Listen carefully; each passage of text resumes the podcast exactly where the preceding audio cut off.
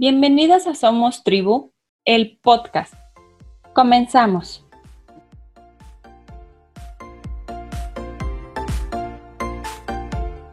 Hola, ¿qué tal?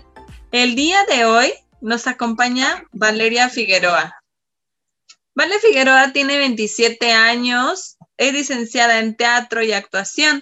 Además, ella fue maestra de teatro para adolescentes a nivel secundaria.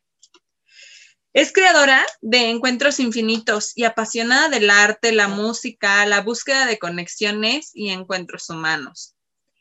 Hoy me da muchísimo gusto compartir este espacio con ella porque vamos a hablar justamente de esto, de los encuentros, pero en los encuentros en la adolescencia.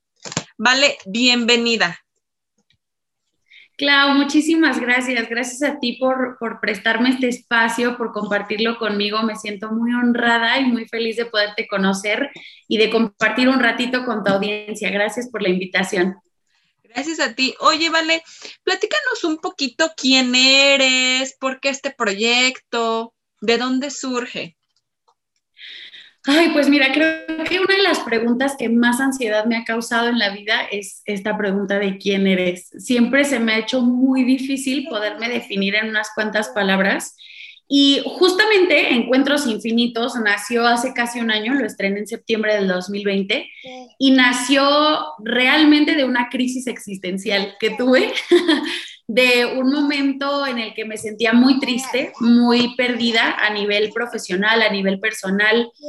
Y, y justo nació de este cuestionarme, de este tratar de responder preguntas y de sobre todo darme cuenta que mucha gente a mi alrededor y gente muy cercana, familiares míos, amigos míos, estaban pasando por este mismo momento de decir, no sé quién soy, no sé a dónde voy, no sé qué está pasando en mi vida. Entonces, Encuentros Infinitos nació de esta necesidad de poder contestar preguntas y de seguir buscando otras para seguir tratando de contestar esta pregunta de quién eres. Justo el, el primer episodio del podcast, el primer encuentro, así se llama, empiezo con esto, con esta idea de, a veces no podemos definir la pregunta quién soy en unas cuantas palabras, ¿no? Yo te podría decir, pues soy actriz, soy cantante, soy ahora podcastera, pero también soy hija, pero también soy hermana, pero también soy amiga y también soy, pues sí, como, como tú lo dijiste, soy una apasionada del arte, soy una apasionada de la vida en general y estoy en constante construcción y en constante deconstrucción también para tratar de, pues de seguir encontrándome y seguir tratando de encontrarle un sentido y un propósito a mi existir. Entonces, más o menos de ahí nació Encuentros Infinitos. Oye, qué padre, ¿no? Digo, a veces creemos que las crisis pues generan demasiado dolor, pero sí, además de esto, nos ayuda a sacudirnos para poder encontrarnos otra vez, ¿no? Totalmente. Yo creo que soy una ferviente creyente de que las crisis son oportunidades. Y, sin estas crisis y sin estos momentos de, de, duda y de muchísima incertidumbre y de miedo también, híjole, yo creo que sin estas no tenemos esta posibilidad de movernos y el movimiento es vida. Entonces, pues sí, creo, creo que es importante aprovecharlas. Por supuesto. Oye, Vale, ¿y cómo se puede dar el encuentro consigo mismo en la adolescencia? Híjole, Clau, es una súper buena pregunta y justo ayer yo que estaba escuchando tus episodios, decía, es que qué importante y, me parece además importante, urgente, que nos demos el tiempo, el permiso y el espacio para desde la adolescencia buscar este encuentro con nosotros mismos, con los demás, con nuestro entorno. Te comparto que yo hace un año renuncié a mi trabajo de ser maestra, estuve durante dos años ahí y yo nunca había dado clases antes, no tengo una maestría en pedagogía, no estudié pedagogía, no soy psicóloga. Y entré a, a trabajar en la escuela como una maravillosa oportunidad que me dio el universo, ahora lo entiendo así, para pues acompañar a los jóvenes en su, en su crecimiento y en su desarrollo educativo. Llegué a darles clases de teatro y una de las cosas más duras con las que me enfrenté fue el ver a 287 alumnos que tenía yo, tenía los tres grados de secundaria, cuatro grupos en cada grado, y una de las cosas más duras a las que me enfrenté fue a darme cuenta que los adolescentes, como yo lo fui hace unos años, estamos completamente perdidos. Y, muchas veces esta desorientación no es ni siquiera un tema solamente de, la autoestima o de todos los cambios que están ocurriendo en nuestro interior, sino es por el tema de no sentirnos acompañados, de sentir que nadie nos comprende, que estamos solos, que mm, literal nos mandaron a la guerra sin fusil y que no sabemos absolutamente nada de la vida. Entonces yo creo que es muy importante cuando somos adultos y tenemos esta posibilidad de acompañar a los adolescentes, entender que es imprescindible abrirles esta, más bien como plantarles esta semilla de encontrarse. Yo creo que es importantísimo porque entonces si lo hacemos desde que somos más chiquitos, creo yo que podríamos crear una sociedad menos frustrada, una sociedad menos triste, una sociedad menos enojada con la vida y más conectada con quien es. No sé, creo que va por ahí.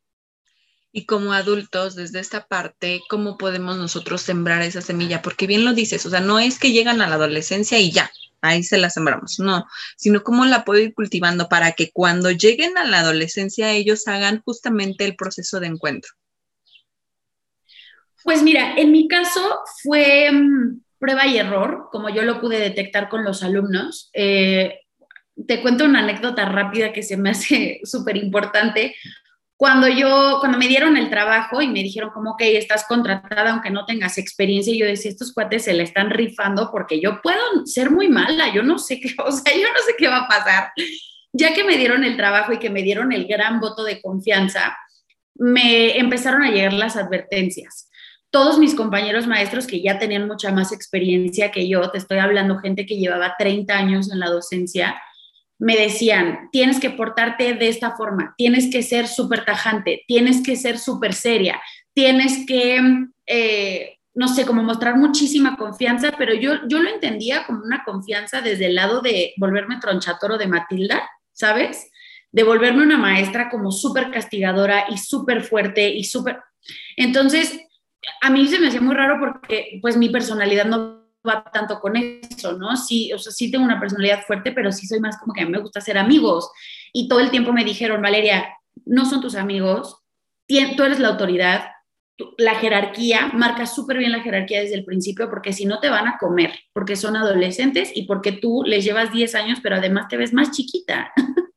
Entonces todo el tiempo me hacían muchísimo hincapié en en esto, ¿no? Que si yo, por ejemplo, que me, si me preguntaban, ¿tiene, ¿en dónde has dado, dado, clases? Yo les dijera como, no, en tal escuela, en tal escuela. O sea, literal me dijeron, invéntales. Porque si ven que no tienes experiencia, te van a comer. Imagínate, Clau, el miedo con el que yo llegué a dar mi primera clase. Llegué temblando porque dije, tengo que fingir ser alguien que no soy, porque si no, me van a hacer llorar. Entonces, pues sí, la verdad es que las primeras clases yo llegué como muy segura, según yo, eh, tratando de imponer y tratando de decirles como, a esta clase se viene a trabajar y vamos a hablar sobre teatro y vamos a montar obras y no sé qué.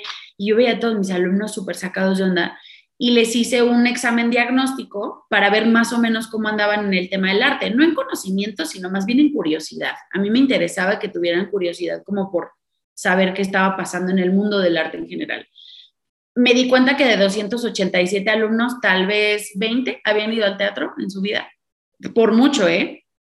Y yo en shock.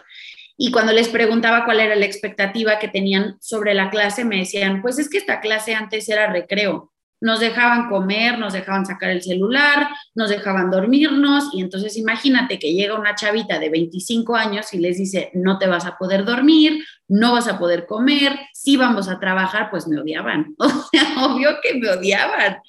Entonces, yo me di cuenta a través de la prueba y error para contestar tu pregunta, que lo que tenía que hacer era tener una extrema capacidad para adaptarme era mucho más fácil que yo me adaptara a 287 niños, a que yo tratara de hacer 287 niños a mi manera. Entendí que, y bueno, seguro tú sabes muchísimo más del tema que yo, el sistema educativo en México tiene muchas áreas de oportunidad, muchas. Y tristemente, una sola persona o dos o tres que estemos conscientes de esto, no lo vamos a poder cambiar. Yo me di cuenta que lo único que yo podía hacer era poner mi granito de arena desde mi trinchera, desde mi clase de teatro. No me correspondía a mí cambiar a la maestra de matemáticas, cambiar al maestro de historia, no me correspondía, no podía yo hacer eso. Entonces, una de las cosas que más me sirvió para acompañarlos en este viaje al encuentro fue que al darme cuenta que, imagínate, de los 287 alumnos, ¿qué te gusta que dos se dediquen al teatro? Ya exagerando, porque además pues es una materia que era curricular, en donde podían reprobar, y en donde yo no, no, o sea, por más que yo les hablara de las maravillosas obras de teatro griego, ni se las iban a aprender. Entonces yo me di cuenta que lo que tenía que hacer era acompañarlos mucho más por la parte del ser humano y no del ser artistas. Yo les planteaba mucho esta idea de, son los artistas de su propia vida. Tú eres el artista de tu vida. Y la única manera que tenemos los seres humanos para entender el arte es cuestionando quién soy yo. La manera en la que una obra de arte conecta conmigo o no es si hay algo de mí que yo veo en esa obra. ¿Sí me explico? Entonces, yo les ponía muchísimos ejercicios más bien de psicología, de lo que yo había estudiado en la carrera, de las materias de psicología que tuve, ejercicios como para conocerse, para encontrarse. Entonces había veces que nos sentábamos y platicábamos la hora completa. Y era, ¿cómo estás? Bien, no, ¿cómo estás? Y entonces te das cuenta, ¿no? Que los chavitos traían un chorro de cosas de su casa, que no habían dormido, que se habían peleado con el novio, con la novia. Y creo que muchas veces nosotros como adultos tenemos esta idea de, no, es que tú no sabes porque eres, eres un adolescente. ¿Qué vas a saber tú de la vida? ¿Qué vas a saber tú del amor? Ay, ¿cómo crees que te vas a, que vas a llorar por eso? Y es bien rudo eso, Clau. Yo creo que eso es grave. Yo creo que eso deja heridas bien fuertes en los, en los adolescentes. Y entonces esos adolescentes se vuelven adultos. Eso es lo que a veces no entendemos. Yo una vez les decía a los de primero secundaria, y no sabes la regañiza que me metieron, pero les dije, es que ustedes son el futuro del país. Y si ustedes, y si esto es el futuro del país, yo no lo quiero, yo no quiero vivir aquí, qué miedo. Entonces, ¿cómo podemos acompañarlos de manera amorosa sin caer en, la anarquía y en el arbitraje de que hagan lo que quieran porque eres adolescente y ahí estás triste, pues si quieres duérmete? No, sino acompañarlos de manera amorosa para que entonces ellos se sigan cuestionando. A mí me ayudaba mucho, así ejercicios muy, muy tangibles. Me ayudaba muchísimo el preguntarles cómo estás, el ponerles ejercicios de meditación, el ponerlos en silencio, hubo un ejercicio que hicimos de contacto visual en el que nos poníamos todos en círculo y yo escogía a dos personas al azar por número de lista y les decía, pónganse uno frente al otro y véanse durante tres o cuatro minutos. Fue una cosa, fue un encuentro infinito, de verdad, nadie se imaginaba lo que iba a pasar, muchísimos decían como, ay, Nis, ¿esto para qué? ¿De qué me sirve? Y pues obvio, muchos alumnos terminaron llorando, muchos alumnos terminaron sanando su relación con otro que a lo mejor creían que no se caían bien, pero se dieron cuenta en ese, o sea, en ese momento y en ese encuentro, en ese zoom de la vida, que tenían más cosas en común de lo que ellos creían. Entonces fue, la verdad, yo creo que fue una sesión de terapia, fueron sesiones de terapia todo el tiempo y fueron, fueron ejercicios en los que ellos pudieran irse quitando como, como capas y como máscaras que se han puesto desde los 12, 13 o 14 años, o 15, ¿no? Que tal vez eran los más grandes. Otro ejercicio que funcionó muchísimo y yo lo recomiendo y lo voy a recomendar hasta que me muera, es un ejercicio que se llama la bitácora. Este ejercicio yo lo empecé a hacer en la universidad y es un bill diario, es un diario. Obviamente hay que ser muy cuidadosos en cómo se los planteamos a los adolescentes, porque si tú le dices a un adolescente de 15 años, vas a hacer un diario, te va a decir, eso es de niñas, eso no, ay, qué oso. Entonces yo les dije, es una bitácora, es como una bitácora eh, espacial o como tú la quieras ver, en donde vas a escribir qué te está pasando, lo que tú quieras. ¿Cómo? Lo que yo quiera, lo que tú quieras. No importa, no importa, o sea, puedo escribir lo que yo quiera y yo sí lo que, porque solamente las leía yo. Entonces ahí sí yo les di total apertura para que ellos hablaran de lo que quisieran y lo que necesitaran. Y a través de ese ejercicio, te digo, prueba y error, me di cuenta que había algunos que tenían problemas muchísimo más fuertes de los que yo me hubiera podido imaginar, que eso sí tuvieron que ser canalizados con una psicóloga, porque pues obvio yo tampoco estaba preparada para, para lidiar con todo eso, ¿no? Eso por un lado. En los buenos casos, lo que pasaba es que a algunos no les gustaba escribir. Entonces me decían, es que a mí no me gusta escribir. Bueno, dibuja.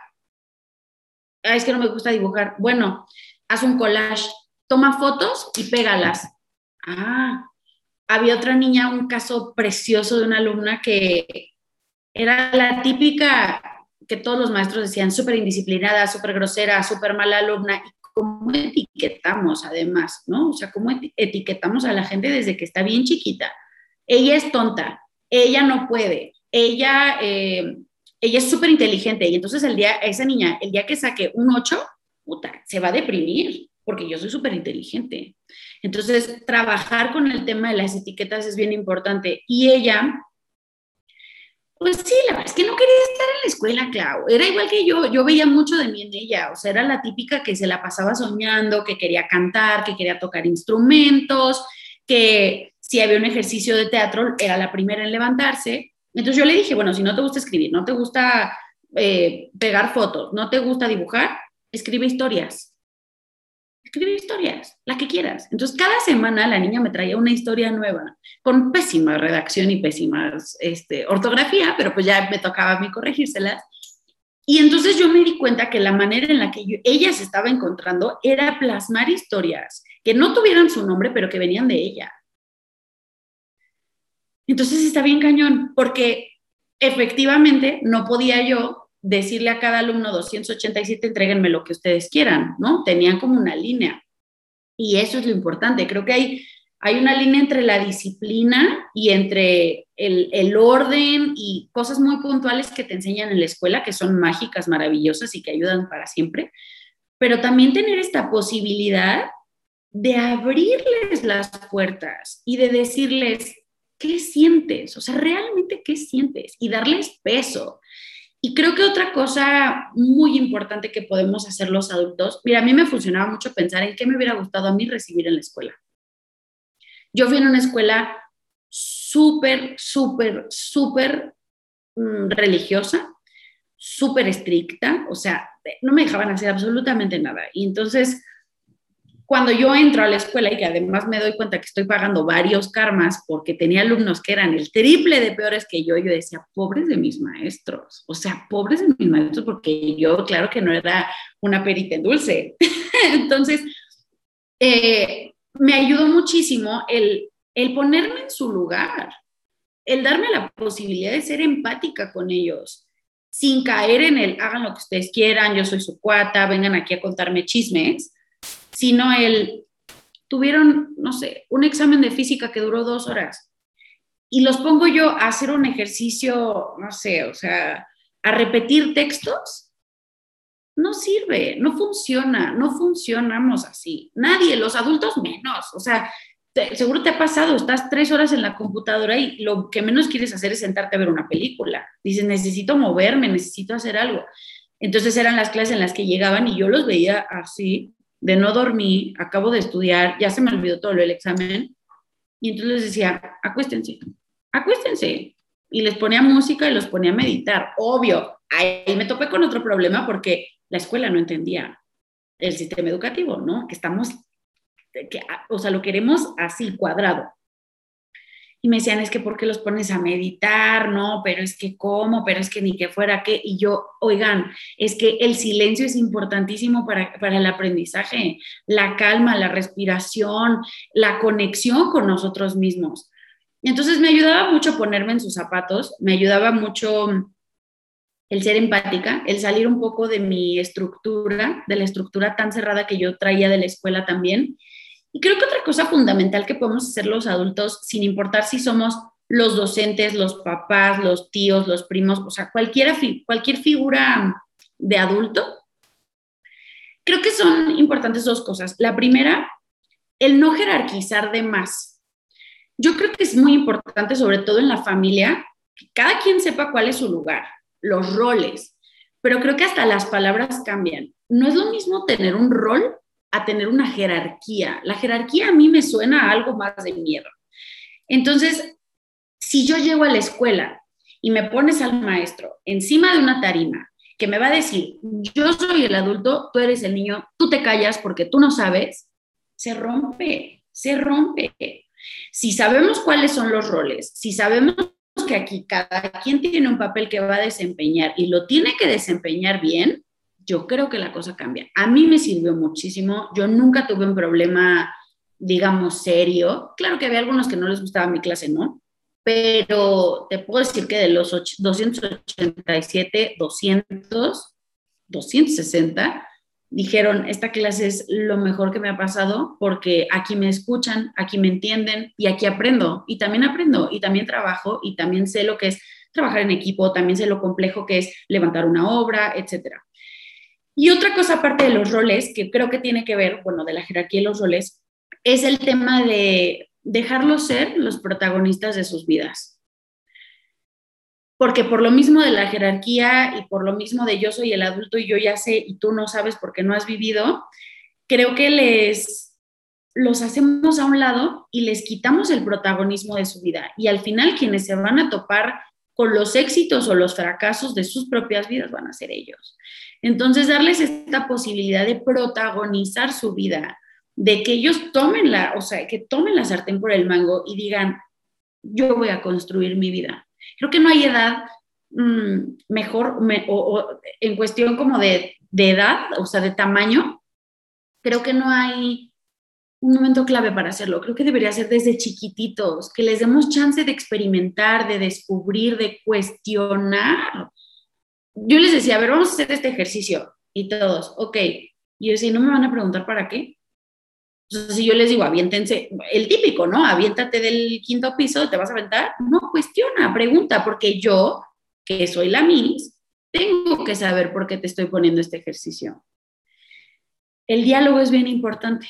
Entonces, yo puedo dialogar y yo puedo confiar en la inteligencia del adolescente que esté frente a mí, y más si es de mi familia, o más si es mi alumno o mi paciente, para que tome sus propias decisiones. Y entonces yo lo acompaño todo el tiempo, pero desde un rol secundario, sabiendo que no es mi película, es la película de este niño o esta niña que está acá. ¿Cómo lo puedo acompañar de manera cariñosa, amorosa, sutil? A veces sí se necesita ser un poco más rudo. Yo tuve varios alumnos con los que sí tuve que ser así de, no, o sea, no, así es pero si, si aprendemos a dialogar y si aprendemos lo importante que es cuestionar desde chiquitos, creo que adultos como tú, como yo, como cualquier persona que nos escuche, pues también va a vivir una vida más tranquila, porque entonces no llegó a los 30, a los 40, a los 50, a los 60 y dijo, ¿mi vida qué?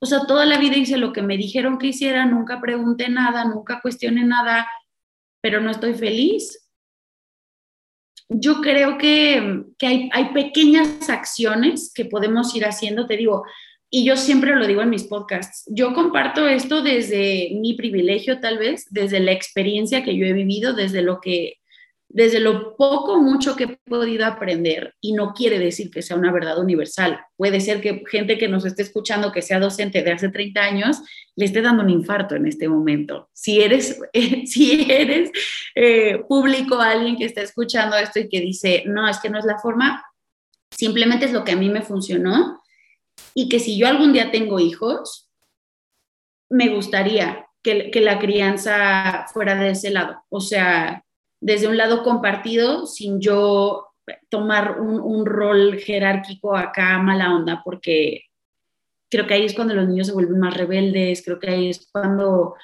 eh, pues este típico, la gente que quiere escapar de su casa porque nunca lo dejaron hacer absolutamente nada. Y bien importante recordar qué hubiéramos querido nosotros recibir cuando éramos adolescentes ahí empieza la empatía. Y, eso cambia totalmente, porque yo, yo esperaba que alguien me escuchara, yo esperaba que alguien me dijera, ¿por qué te la pasas escribiendo letras de canciones en tus cuadernos y no las ecuaciones de matemáticas? Porque yo estaba en otro rollo, ¿no? Y que no me di, y, qué bueno que no me dijeron, ay, es lo que tú quieras, pero que no me hicieran sentir una inútil porque no era tan buena para las matemáticas. Eso también es bien grave. ¿eh? Yo escuchaba muchos maestros que, que se referían de a, o sea, a sus alumnos como es una estúpida, no puede, es un imbécil. Imagínate ser un docente, Clau, y hablar así de tus alumnos.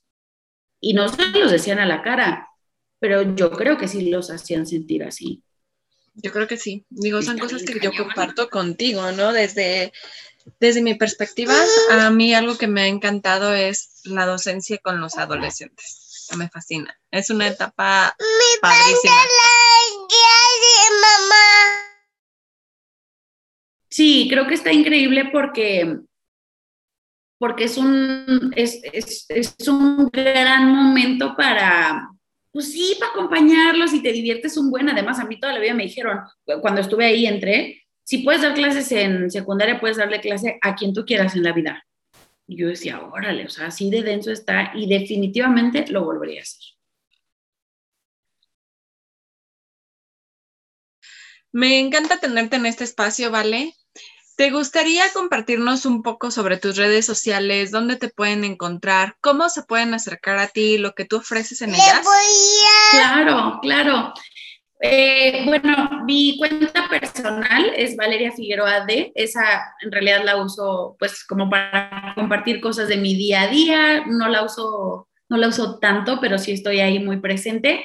La, la cuenta de mi proyecto es arroba encuentros infinitos que como les dijimos al principio, pues es un espacio en donde yo trato de indagar sobre los encuentros más importantes de nuestras vidas y de cómo estos encuentros siempre se transforman. Entonces, de la misma manera que estos encuentros se transforman, encuentros infinitos que empezó siendo única y exclusivamente un podcast, ahora pues está volviendo más una comunidad. A mí me gusta como como sentirme acompañada y sentir que puedo acompañar a los demás. Entonces, cualquier cosa que necesiten, si quieren escribir, si quieren compartir algún episodio, pues también está súper, súper abierto el espacio.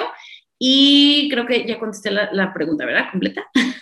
Sí, muchas gracias, dale. Y por último, pues hacerte nuestras preguntas reglamentarias. ¿Te parece? Me encanta. Que nos puedas recomendar un libro. Bueno, uno de mis libros yo creo que está en mi top 5 y creo que es un libro que cualquier persona, sin importar a qué se dedique, qué le guste, qué haga, es La Maestría del Amor del doctor Miguel Ruiz. Es un libro que me encanta porque creo que tiene, muy general, es muy fácil de leer, es muy práctico y sin duda tiene un mensaje que se va directo, directo al corazón. Creo que es un libro que todo mundo debería leer una vez en su vida, nomás para, nomás para saber de qué se trata. Eh, ese, creo que ese está, está lindo. ¿Y una frase o mantra que te acompañe?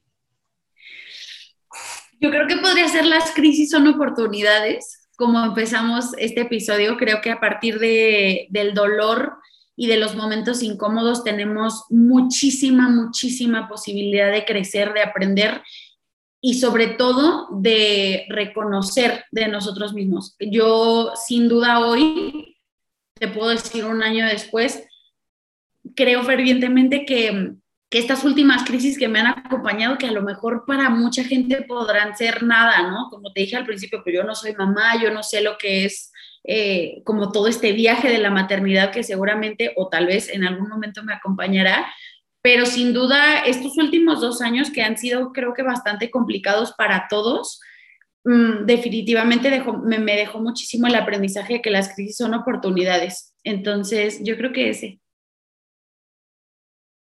Agradezco, agradezco infinitamente el espacio, el tiempo que has estado con nosotros en este episodio, lo que nos has compartido que de verdad este espacio pues es un lugar, una comunidad para las mamás. Eh, sin embargo, también van a encontrar información que en el sentido común nos, nos caen a todos en una u otra etapa, en uno u otro momento de nuestra vida. Infinitamente agradecida.